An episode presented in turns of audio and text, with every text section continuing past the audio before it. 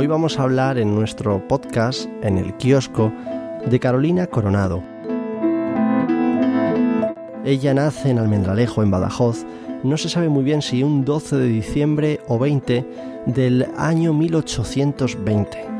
De familia acomodada, fue educada de manera tradicional para atender las tareas del hogar, lanchar, lavar, coser. Sus primeros poemas a muy temprana edad iban dedicados a sus hermanos. Ella era la tercera de un total de nueve hermanos y ya ahí se la nota esa vena poética.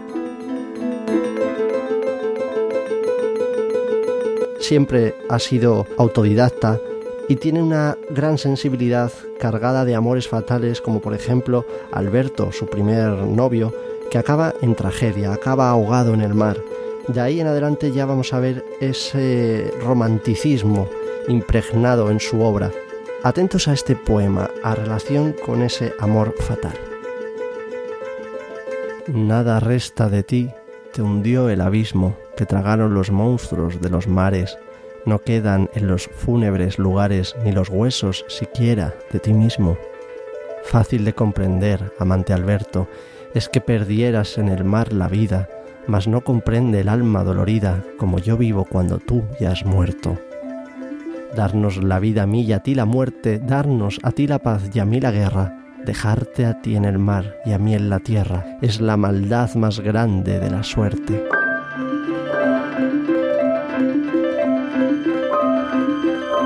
A partir de sucesos como el de su querido Alberto, empiezan los cuadros de depresión, sumados a la catalepsia crónica que ella padecía, eh, y claro, le hacía la vida bastante complicada.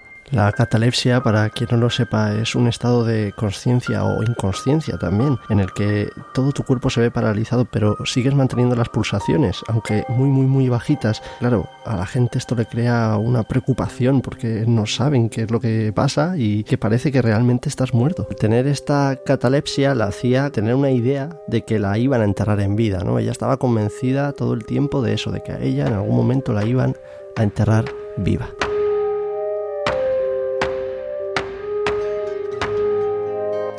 Publica en un periódico de Madrid el poema A la Palma, despierta el interés incluso del mismísimo Espronceda, quien le dedica un poema.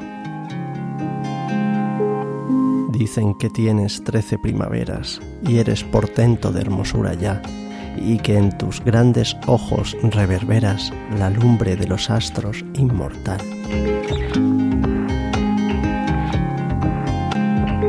Con la entrada del mejor momento del romanticismo en España, Carolina encuentra en Harzenbusch, famoso por su pieza de los amantes de Turel, a alguien que se tomará por fin su obra en serio y que servirá de apoyo para la escritora, en una época en la que la mujer era repudiada por completo.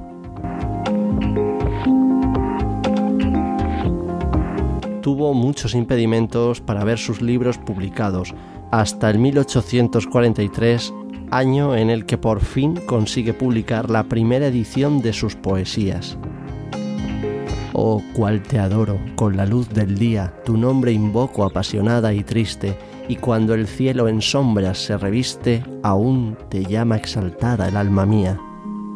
Tú eres el tiempo que mis horas guía, tú eres la idea que a mi mente asiste, porque en ti se concentra cuando existe mi pasión, mi esperanza, mi poesía. No hay canto que igualar pueda tu acento cuando tu amor me cuentas y deliras, revelando la fe de tu contento. Tiemblo a tu voz y tiemblo si me miras, y quisiera exaltar mi último aliento, abrasada en el aire que respiras. Cinco años después marchará a la capital para tratar sus problemas de parálisis. Será en 1848. Allí frecuenta el Liceo Artístico y Literario de Madrid y acude habitualmente a múltiples actos poéticos. Contrae matrimonio con un diplomático norteamericano, se asientan en la capital y por su casa pasarán personajes ilustres, políticos y gentes de la cultura.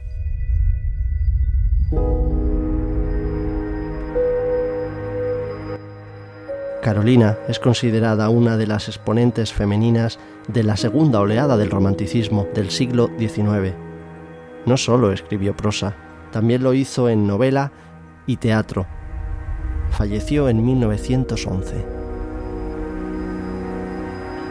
Voy a leer un fragmento del poema Se va mi sombra, pero yo me quedo, que directamente dedica a mis amigos de Madrid.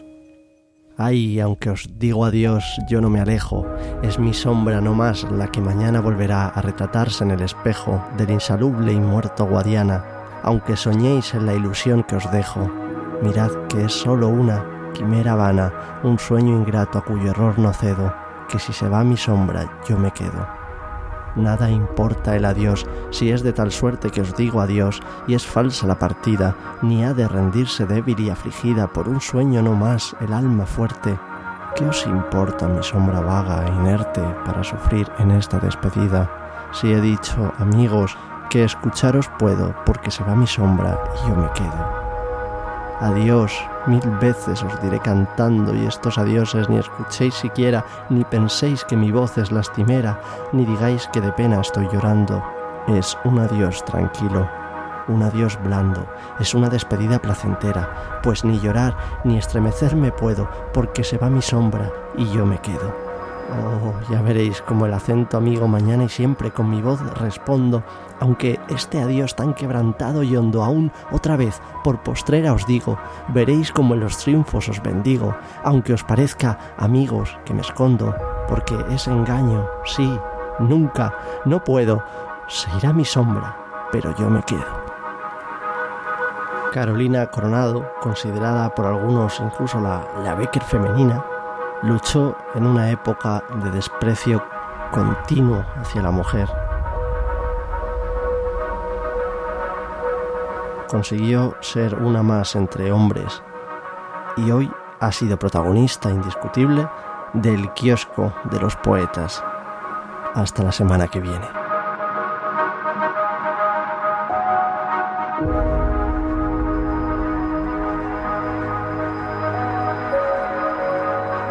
El kiosco es una idea original de Darío Márquez.